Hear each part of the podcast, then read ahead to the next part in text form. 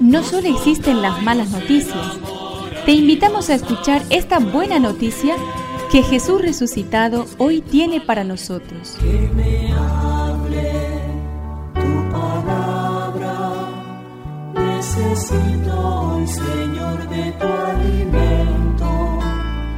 Hoy en todo el mundo se escuchará esta palabra. Lucas 2 del 22 al 40. Cuando llegó el día fijado por la ley de Moisés para la purificación, llevaron al niño a Jerusalén para presentarlo al Señor como está escrito en la ley. Todo varón primogénito será consagrado al Señor. También debían ofrecer en sacrificio un par de tórtolas o pichones de paloma como ordena la ley del Señor. Vivía entonces en Jerusalén un hombre llamado Simeón, que era justo y piadoso y esperaba el consuelo de Israel. El Espíritu Santo estaba en él, y le había revelado que no moriría antes de ver al Mesías del Señor.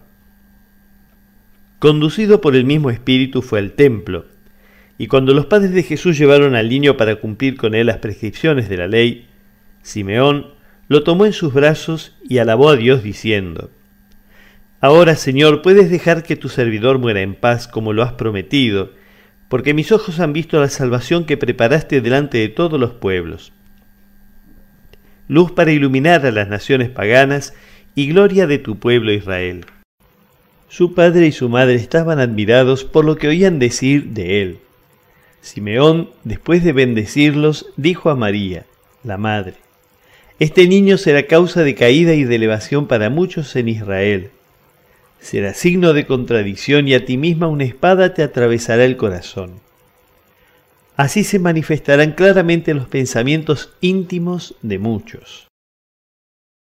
Había también allí una profetisa llamada Ana, hija de Fanuel, de la familia de Aser, mujer ya entrada en años, que casada en su juventud había vivido siete años con su marido.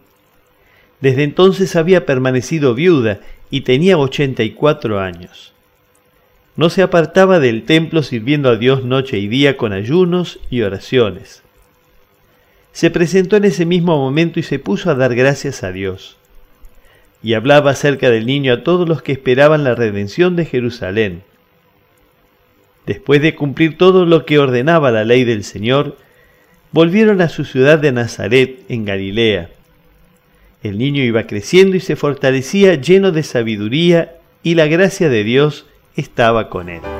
Que me aliente tu espíritu, necesito que me llenes de valor. Dios no desecha a nadie por ninguna razón.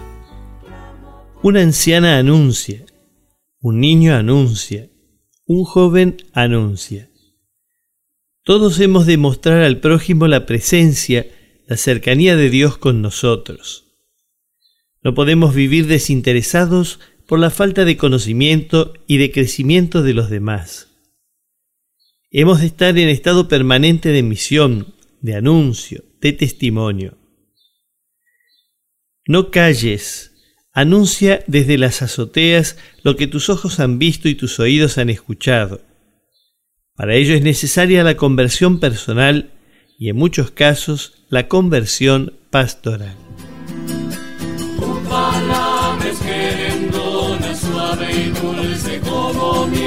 Es una contribución de la parroquia catedral para este año misionero diocesano.